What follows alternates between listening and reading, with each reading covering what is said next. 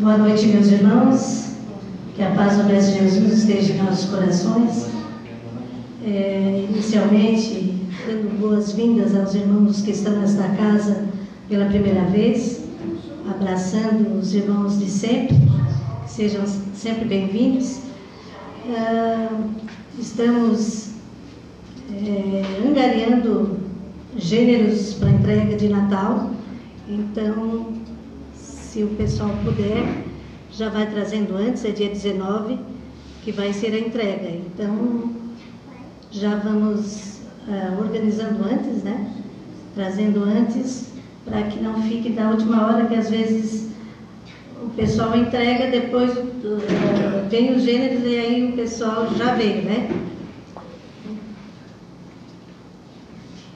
Mais uma vez aqui nos reunimos em nome de Jesus inicialmente para orar, para pensar um pouco a respeito da vida, lembrar um pouco de quem somos, de onde viemos, para onde vamos.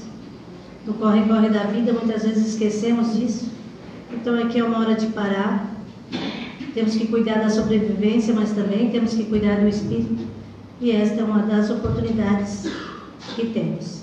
Então, Nesse momento, elevamos nossos pensamentos a Deus e a Jesus, a toda a espiritualidade amiga, rogando o amparo e a proteção para que energias amorosas e divinas recaiam sobre todos nós.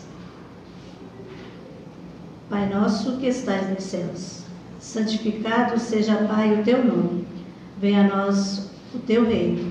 E seja feita, Senhor, a tua vontade, aqui na terra como nos céus. O pão nosso de cada dia dai-nos hoje. Perdoa, Pai, as nossas dívidas, na medida que perdoarmos também aos nossos devedores. E não nos deixe cairmos nas tentações e livra-nos por caridade da prática do mal. Pois teu reino, o poder e a glória, hoje e sempre. Que assim seja. Na noite de hoje, temos o prazer de ter o nosso irmão Juliano de Orleans, que vai tratar do tema a culpa um tema bem interessante. Ele já fez o programa Dimensão Espírita com esse tema, foi bem interessante. Então, vamos fazer umas boas vibrações para ele, para trazer todo aquilo que ele estudou, né, para partilhar conosco. A palavra é sua, fique à vontade. Muito obrigado. Boa noite. É com muita alegria que a gente vem a essa casa nessa noite é, pedimos por caridade que os irmãos nos perdoem. Né? Nós trouxemos o mesmo tema que já conversamos com o Giba e, e com o, o, nosso irmão na, na última vez que estivemos aqui, né? no, no programa Dimensão Espírita. Mas é o tema que a gente tem preparado e tem estudado nos últimos dias e a gente gostaria de compartilhar.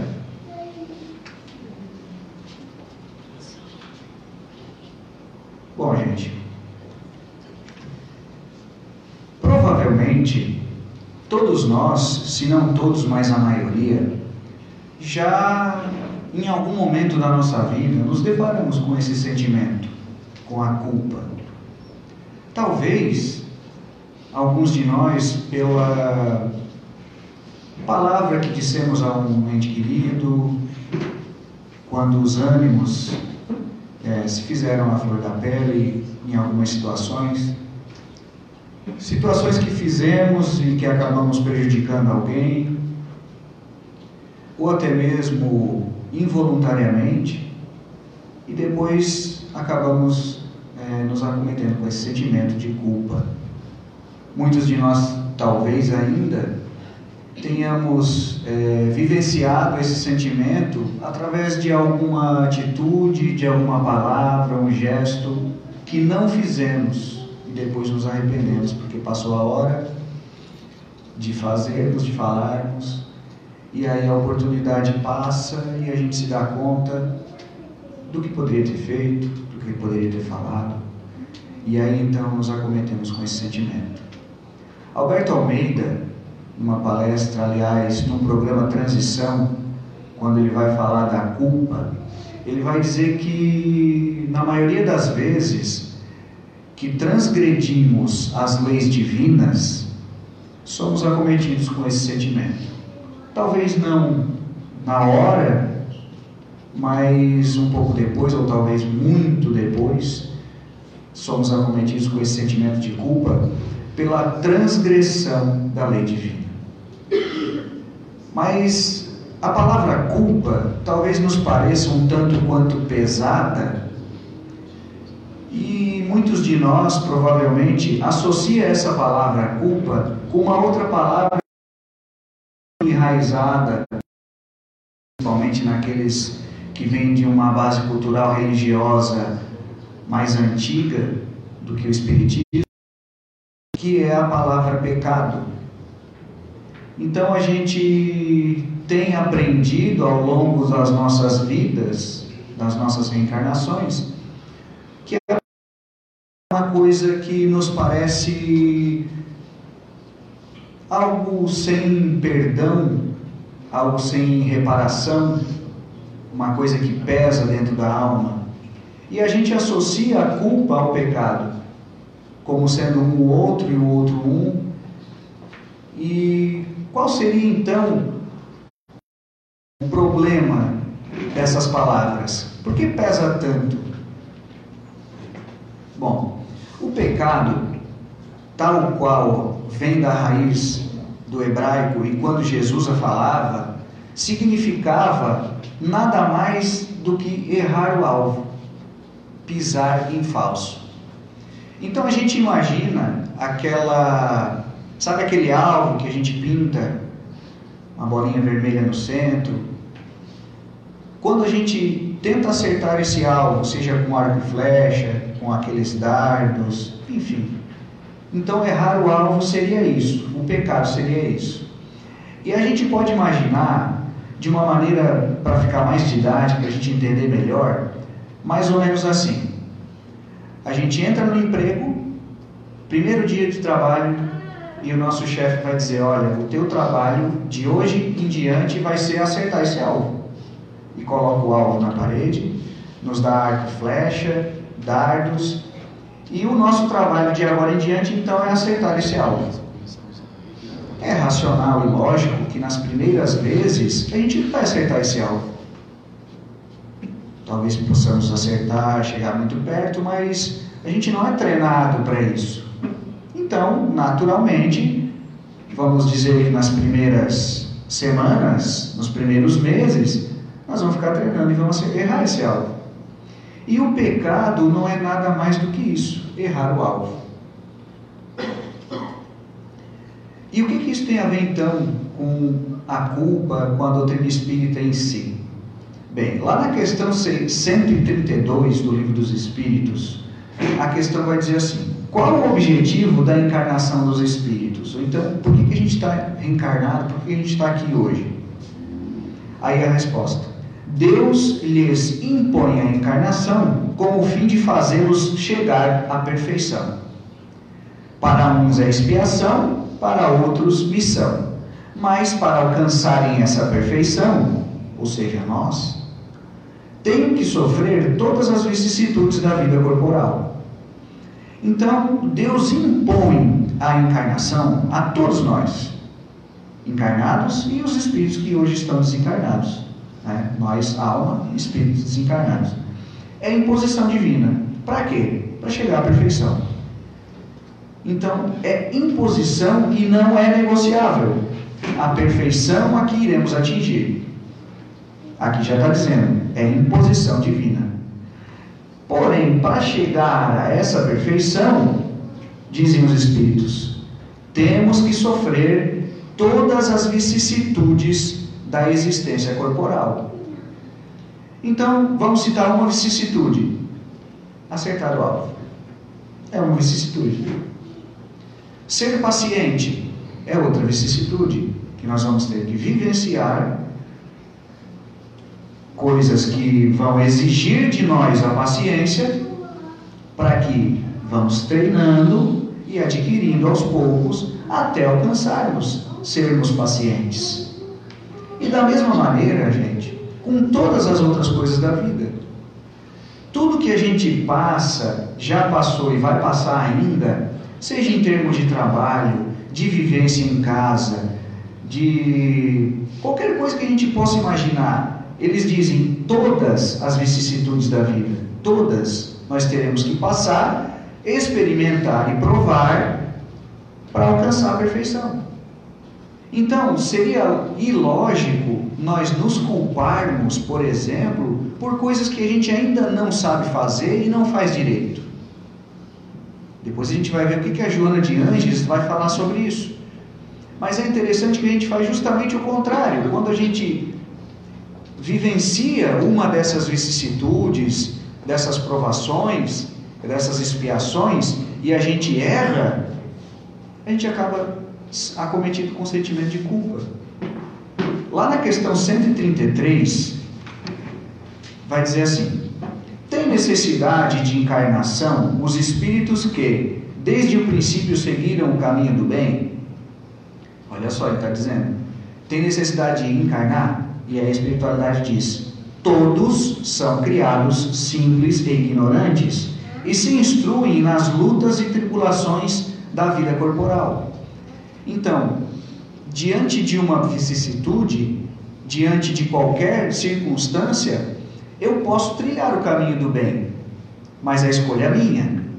Então, se eu trilhar o bem, não tenho consequências drásticas. Se eu trilhar o mal, eu vou ter a consequência. todos nós fomos criados simples e ignorantes simples e ignorantes. Ignorantes no sentido de não ter conhecimento, de não saber.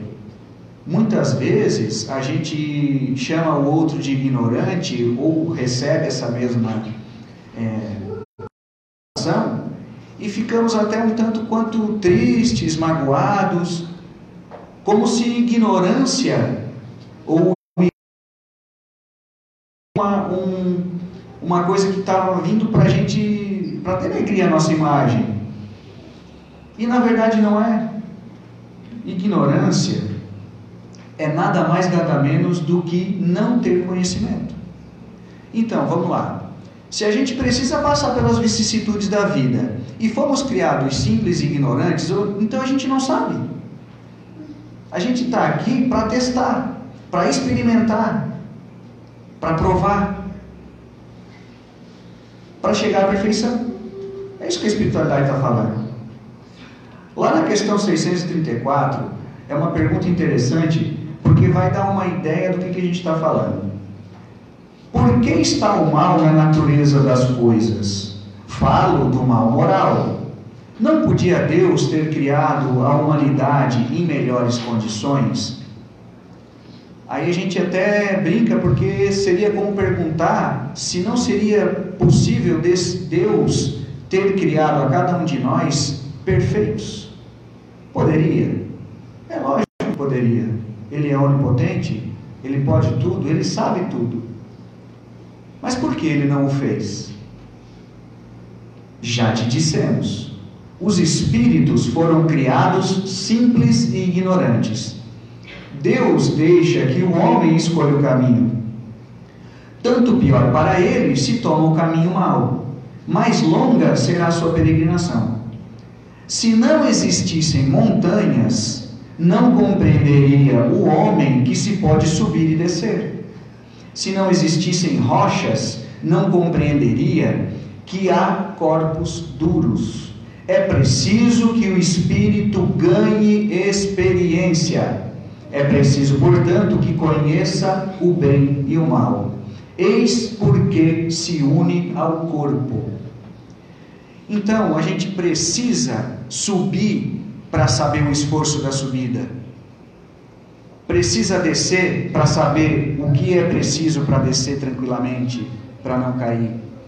Precisa existir corpos duros para a gente saber o que é a dureza. Dá para entender? o porquê das vicissitudes. Então eu preciso ser testado na minha paciência para ver se eu já adquiria um tanto de paciência. Muitas vezes a gente fala assim: nossa, eu perdi a paciência. Não, a gente não perde a paciência, a gente não tem. Se a gente se descontrola, é porque não tem paciência ainda. Tantos Evangelho, né? Jesus, por exemplo, perdia a paciência com alguma coisa. Vamos mais próximo de nós, o Chico, o Divaldo. Hoje, Divaldo, né? Perde a paciência com alguma coisa? Muito dificilmente. Se ele perdeu um tanto, é porque ele ainda não adquiriu. Não está dando para entender por que, que a gente passa pelas vicissitudes?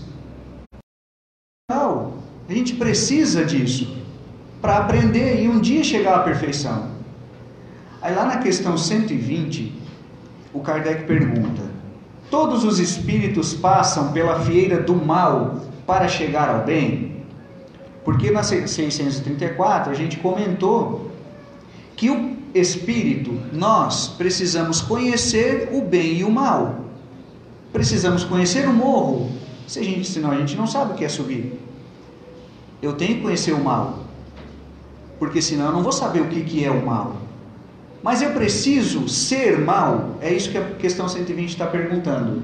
Todos os espíritos passam pela feira do mal para chegarem ao bem? Ou eles só precisam conhecer o mal e a espiritualidade? Pela fieira do mal, não. Pela fieira da ignorância. Então a gente passa algumas coisas que, no nosso entender, é mal, nos causa prejuízo, porém é para o nosso aprendizado. Para a gente saber que existe o bem e o mal. Eu não preciso necessariamente praticar o mal para chegar à perfeição ou para praticar o bem. A palavra culpa no latim, ela significa negligência, descuido, dano, um crime. Ela vem do latim. E no dicionário, a culpa significa responsabilidade por dano, por mal, desastre que a gente causa a outro, a alguém. Então agora a gente já tem conhecimento de que as vicissitudes, o nosso trabalho, o nosso modo de conviver, o nosso modo de aceitar as dificuldades, de aceitar as ofensas, enfim, o nosso relacionamento em si, enquanto humanidade, está aí para a gente aprender. E errar é normal. Essa, esse pecado que Jesus fala no Evangelho é errar o alvo.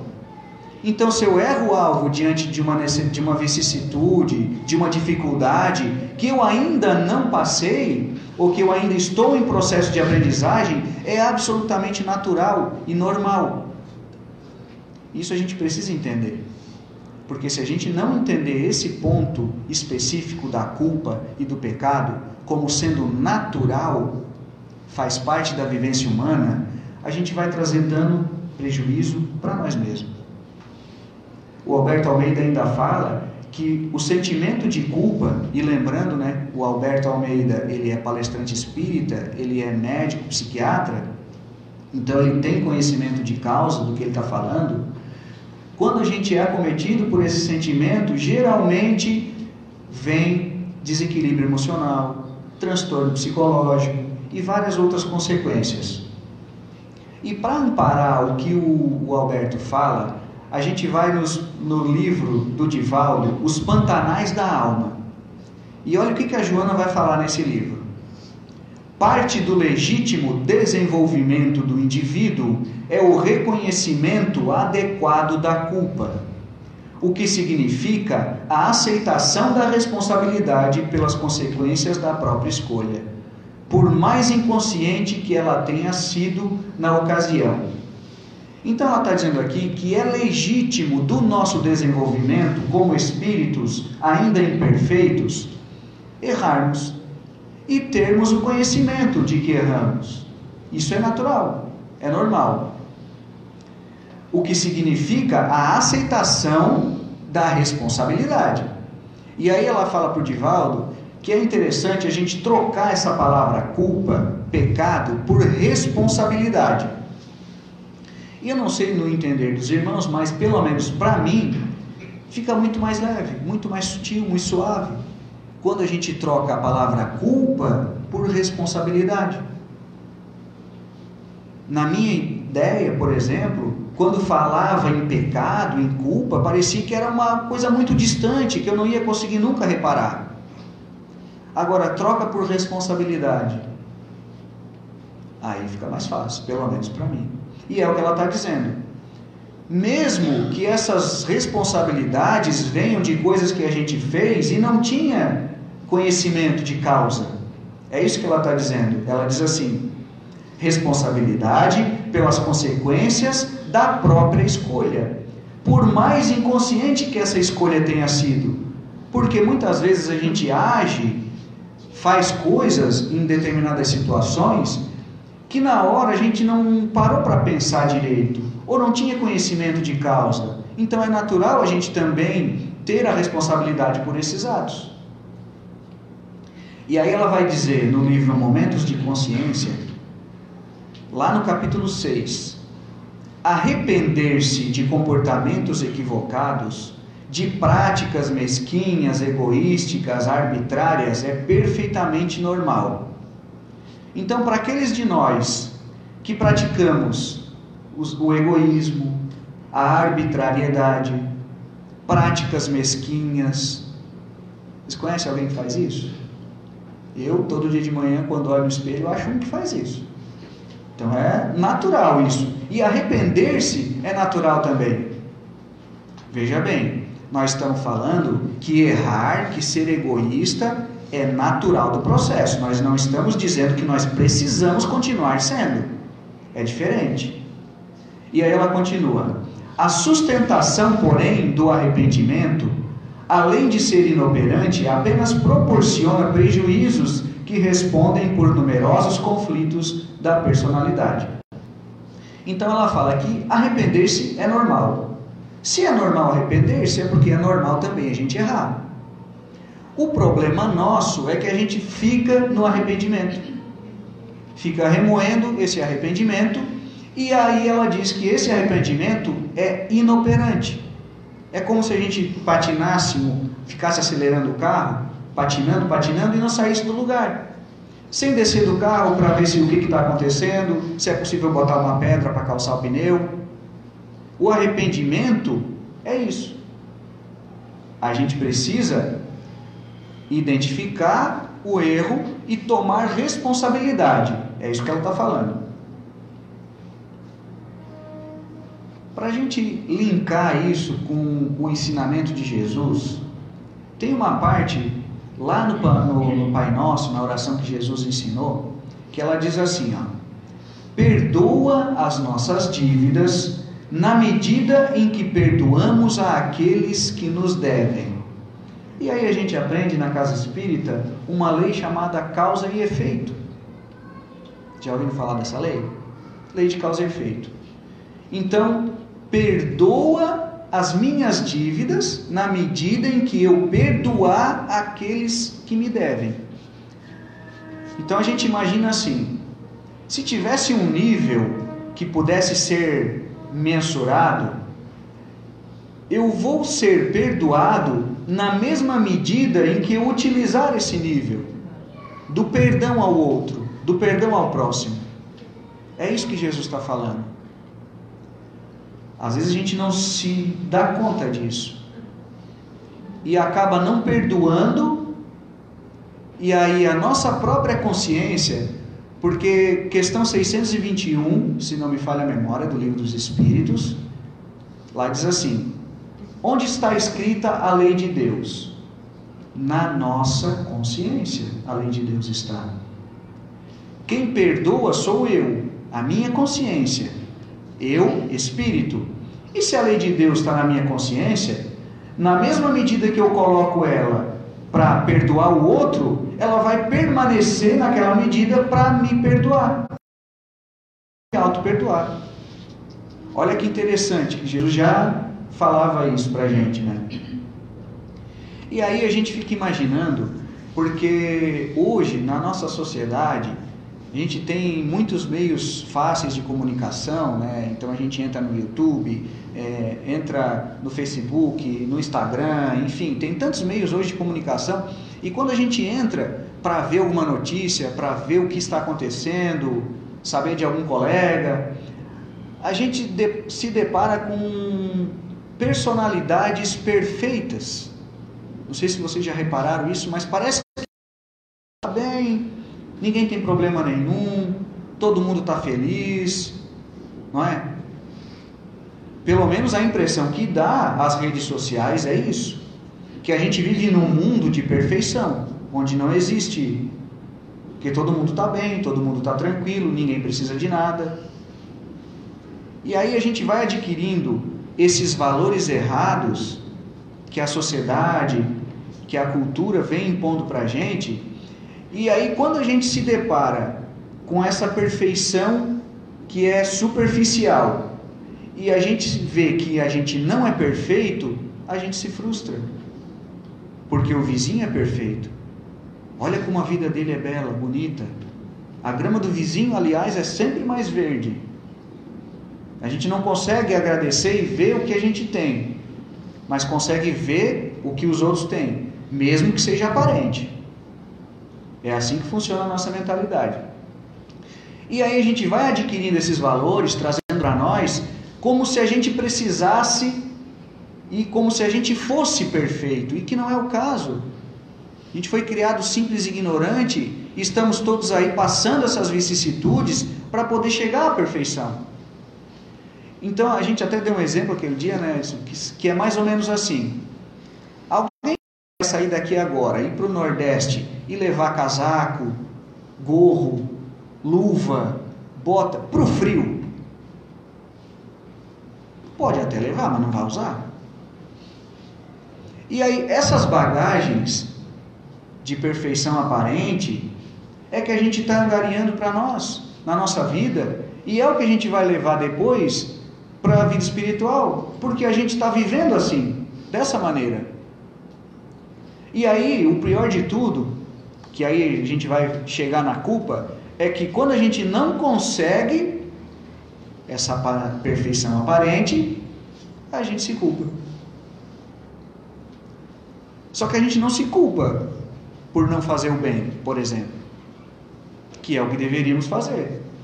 A gente muitas vezes se culpa por não ter conseguido comprar um carro, por não ter conseguido comprar uma casa na praia, por não chegar em determinada situação de no emprego, por não ter conseguido namorar a determinada pessoa, por não ter a roupa bela, enfim.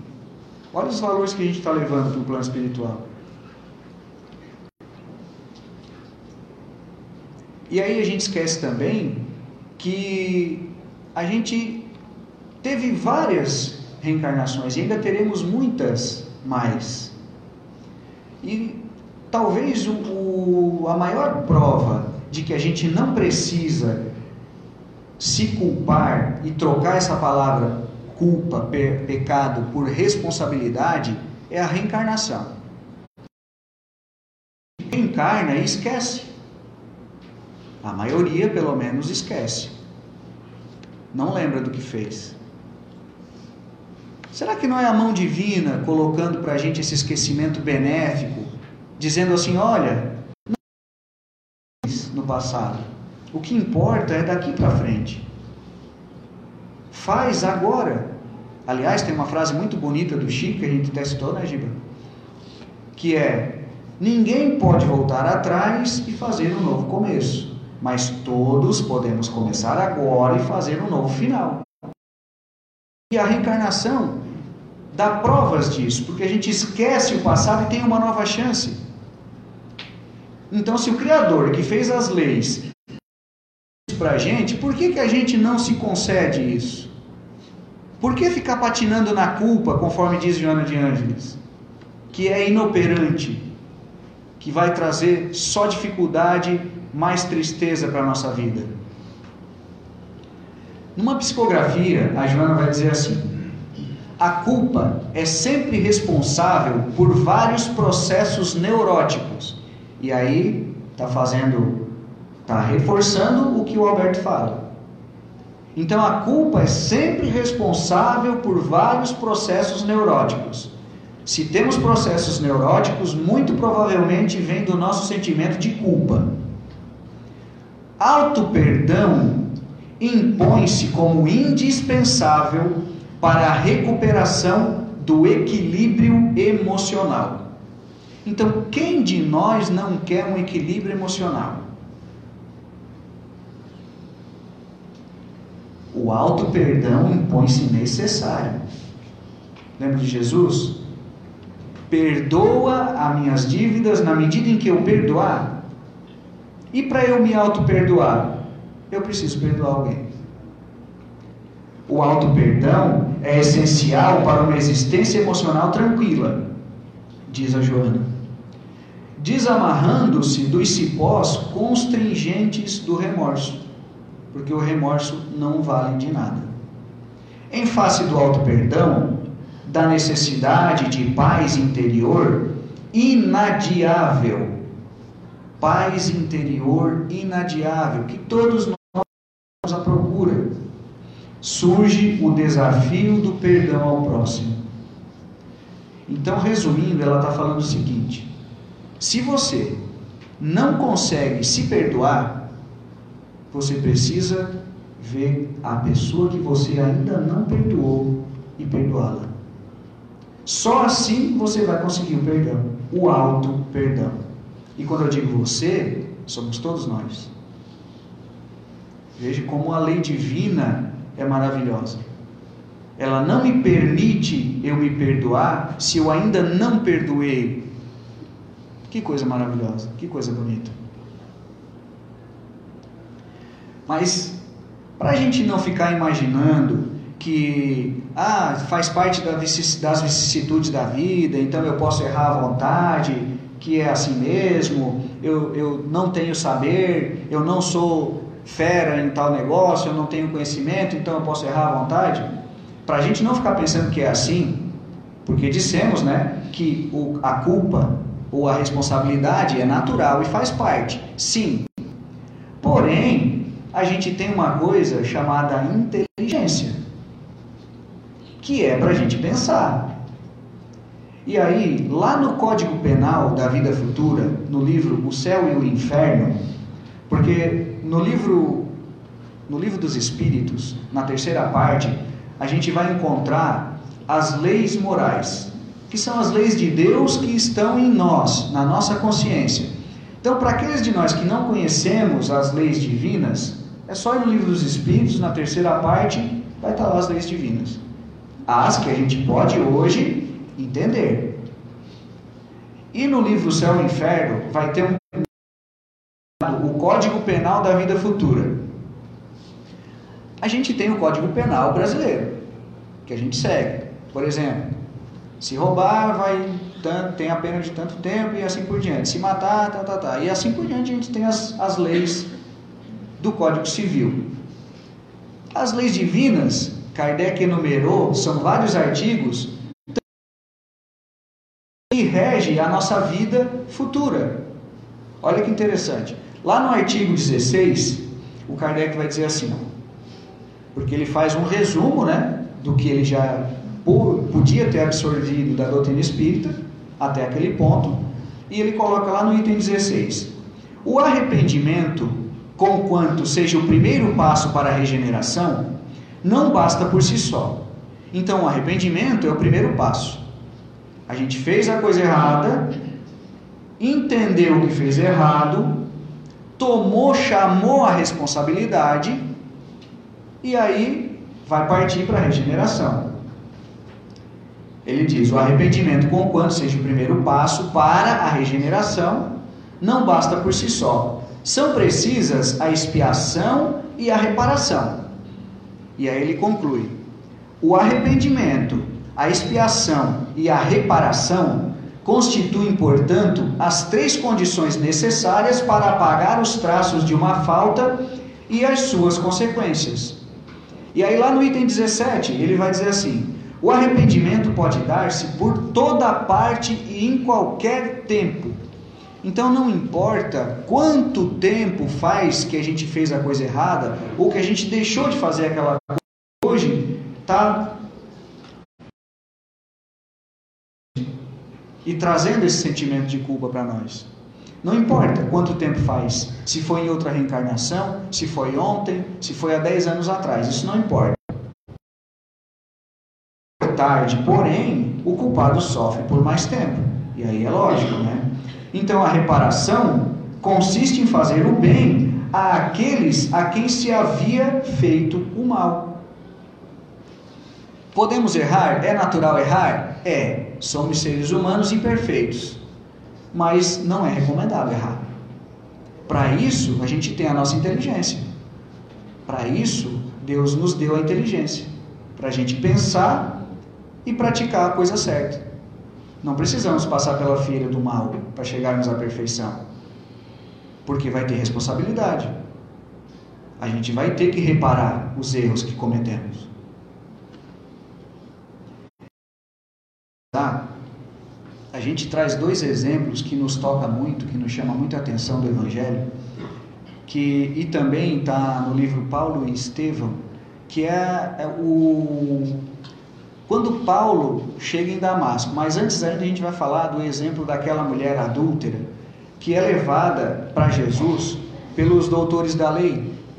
E a lei do Código Civil deles daquela época, ou nosso daquela época, dizia que quando pegam em adultério, a mulher deveria ser apedrejada até a morte. O homem não, é interessante, né? Mas a mulher sim. Então eles levam essa mulher a Jesus e dizem: Olha, mestre, para tentar Jesus, para testá-lo, né? Essa mulher foi pega em adultério, diz a ser apedrejada até a morte. Como Jesus é, só pregava o bem e o amor ao próximo, se ele mandasse apedrejar conforme a lei, conforme a lei civil, ele estaria se contradizendo. Mas o que, que ele faz? Se eu não me engano, está lá no Boa Nova, no livro Boa Nova, por Humberto de Campos, psicografia do Chico. Ele é, abaixa, escreve no chão, e quando ele levanta, ele diz assim: Aquele que não tiver nenhum pecado, lembrando agora que a gente já sabe que pecado é errar o alvo, aquele que nunca errou, que sempre que foi dito assim, olha, tu, a primeira vez que tu vai atirar de, de arco e flecha é então tu vai, ó, possivelmente tu vai errar. Não, eu não vou errar, porque eu já sou perfeito. Então aquele que nunca errou, atira primeiro. Ó, turma picou a mula. Não ficou um. Na é verdade? Quando eles saíram, Jesus olha para ela e diz: Mulher, onde estão os teus acusadores? Aí ela olha e vê que não tinha mais ninguém ali. Pois é, já foram. E aí ele diz assim: Eu também não a julgo. Vai e não peques mais, para que não te aconteça coisa pior. É interessante porque agora ela já estava treinada nesse erro, nessa vicissitude, ela já sabia mais errar. Ela podia errar de novo? Podia, ela tem o livre-arbítrio, assim como a gente tem. Porém, a consequência ia ser pior se ela errasse de novo naquele erro. E o outro exemplo é o do Paulo, que a gente estava comentando. O Paulo era um perseguidor de cristãos. Ele não chegou a conhecer Jesus pessoalmente, fisicamente. Ele era Saulo, perseguidor de cristãos, doutor da lei. Possivelmente, se ele estivesse naquela hora com aquela mulher adúltera, também ia dizer para apedrejar.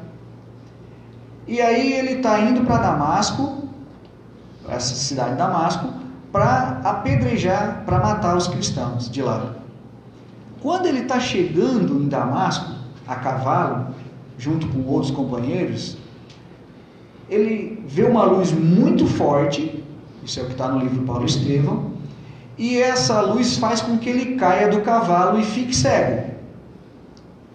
Aí, nessas alturas, ele já tinha mandado matar Estevão, já tinha provavelmente despachado muitas cartas para perseguir cristãos, muitas cartas para mandar matar outros cristãos e ele mesmo estava indo aprisionar cristãos para matar. Quando ele vê essa luz, e aí era Jesus, assim para ele: Saulo, Saulo, por que me persegues? E aí, a primeira atitude dele foi dizer o seguinte: Senhor, que queres que eu faça? Aqui a gente tem a ideia de um espírito já com muita lucidez. um espírito que talvez já tinha uma evolução ao ponto de saber que tudo que ele tinha feito até então fazia parte das vicissitudes da vida. Ele tomou a responsabilidade que ele tinha dos atos cometidos se propôs na reparar esses erros. Senhor, que queres que eu faça? A frase do Chico. Ele não podia voltar atrás e fazer o Estevão ressuscitar ou apagar aquele erro que ele tinha cometido. Não podia. Mas ele podia fazer um novo fim. Ele ia deixar de ser, de passar, de reparar os erros dele? Não. Poderia abrandar os erros dele com amor, dedicação à causa do Cristo? Podia. Lembrando Pedro, o amor cobre a multidão. Então, gente, não importa o que a gente fez hoje, ontem, não importa se um dia eu já fui uma pessoa muito ruim, se foi nessa reencarnação, se foi na reencarnação passada, não interessa. O que interessa é a partir de agora, é o para frente, é o que eu posso fazer para reparar. Ah, Juliano, mas tu não sabe o que, que eu fiz. Gente, o Divaldo, numa palestra, ele fala que depois da palestra que ele estava proferindo, chegou uma senhora para ele e muito assim, muito cabisbaixo, muito triste, Divaldo, eu acho que eu não tenho perdão, porque eu, eu fui muitos abortos, não tem reparação para mim. E aí o Divaldo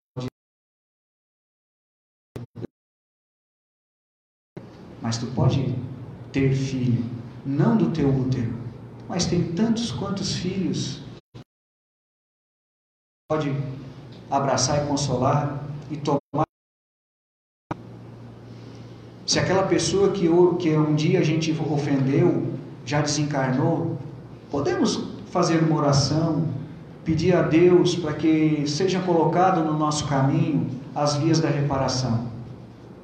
O Emmanuel fala que expiação é para aquele espírito, sabe, que está e não quer sair do mal, renitente, teimoso. A expiação pode ser bem abrangente, só depende de nós. Então, meus irmãos, que a gente comece a entender a partir de hoje essa culpa como responsabilidade que nos impulsiona para a gente reparar, que nos impulsione para a gente chegar à perfeição um dia, para essa felicidade, para essa tranquilidade.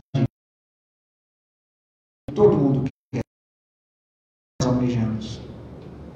Que a partir de hoje troquemos então essa palavra culpa, pecado, por responsabilidade. Muito obrigado. Que tenhamos todos uma ótima semana. Que assim seja.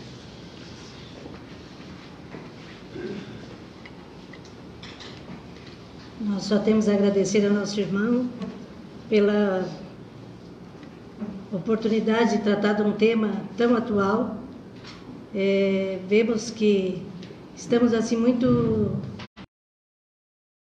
Quando vemos quantas pedras estamos levantadas para tirar neste ou naquele, naquele outro.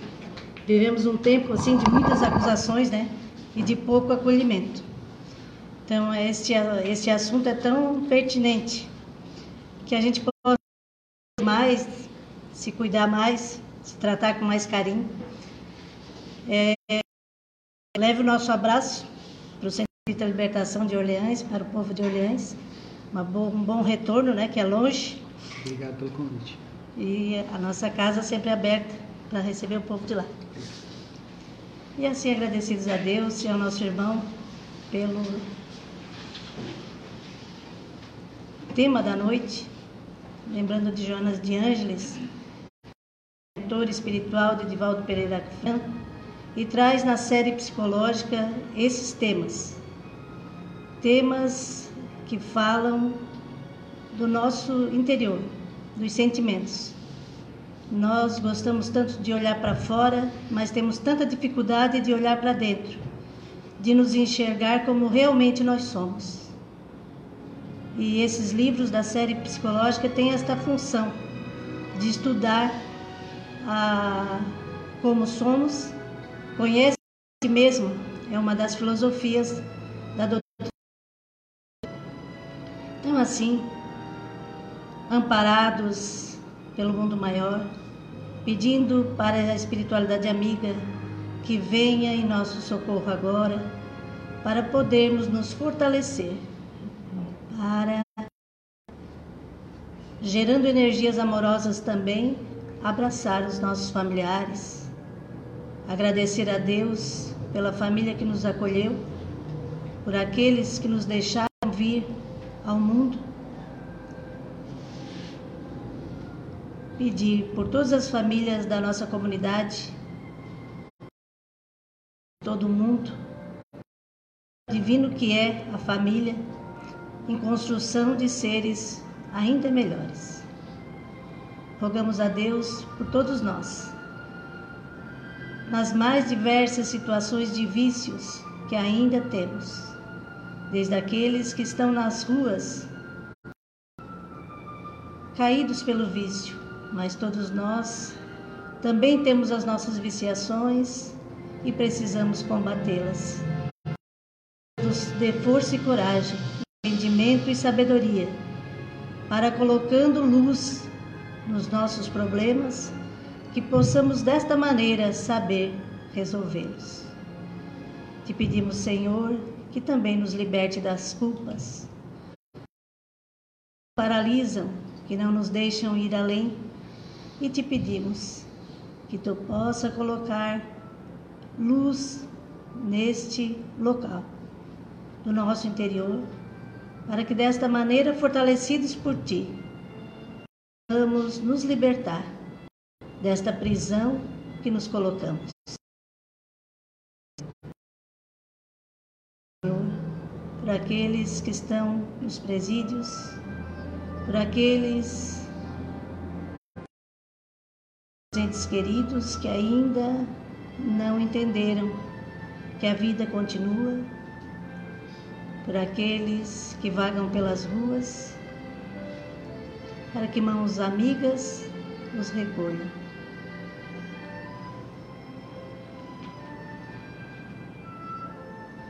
E rogamos, Pai, que a tua sabedoria nos guie pelos caminhos da vida te agradecendo porque estamos neste ano nos ter trazido até aqui, por tudo que conquistamos neste ano, por tudo aquilo que aprendemos nesse ano. E se tivemos dias de sofrimento e de dor, nós aceitamos isso como uma lição, que possamos extrair para nos fortalecer para a caminhada da vida. Te pedimos, Senhor, pelo nosso país, que realmente essa árvore do Espiritismo transplantada da França para o Brasil possa dar frutos, nos dizendo que somos mais do que esta matéria que hoje nos reveste. Que vamos para algum lugar depois que o corpo perecível ficar. Que Deus nos dá infinitas oportunidades de crescimento, tal qual o pródigo que errou, ele não nos pergunta nada e nos oferece uma outra chance. Para todos aqueles que já passaram por uma situação e que se culpam muito. Há nas leis divinas a oportunidade da reparação. Reparando, vamos abraçar aqueles filhos que abandonamos no passado, abraçamos em outra oportunidade. Abraçamos aqueles que ferimos de outra forma, às vezes não aquele mesmo, mas outro, numa mesma situação, para que desta maneira reparemos com amor, fizemos chorar. Nos dê força, Pai, e coragem para enfrentar as dificuldades da vida, mas sempre caminhando em frente.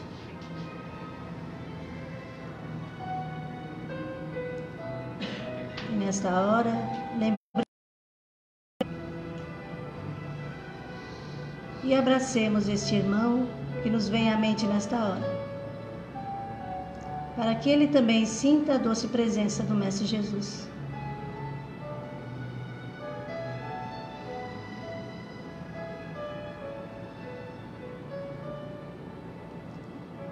Te pedimos, Senhor, que as águas que foram trazidas, que estão no fundo da sala, que sejam impregnadas das energias amorosas, mas também pelas boas energias emitidas, que essas águas se transformem no remédio, no bálsamo divino, capaz de curar as dores do corpo, mas principalmente as dores da alma que durante a semana, ao ingerirmos essa água, fazendo uma oração, uma prece, possamos nos, nos ligar com o divino e que daí energias renovadoras cheguem até nós.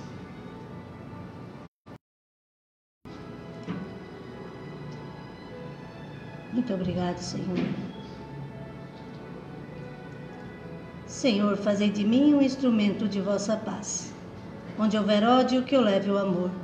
Onde houver ofensa, que eu leve o perdão. Onde houver discórdia, que eu leve a união. Onde houver dúvidas, que eu leve a fé. Onde houver erros, que eu leve a verdade. Onde houver desespero, que eu leve a esperança. Onde houver tristeza, que eu leve a alegria. E onde houver trevas, que eu leve a luz. Ó Mestre, fazei com que eu procure mais consolar que ser consolado, ser compreendido, amar que ser amado, pois é dando que se recebe, é perdoando que se é perdoado e é morrendo que se vive para a vida eterna. E assim agradecidos, dizemos: Pai nosso que estás nos céus Santificado seja, Pai, o teu nome, nós o teu reino. Seja feita a tua vontade aqui na terra como nos céus. Pão nosso de cada dia dá-nos as dívidas, na medida que darmos também aos nossos devedores. E não nos deixe cairmos nas tentações e livra-nos da prática do mal.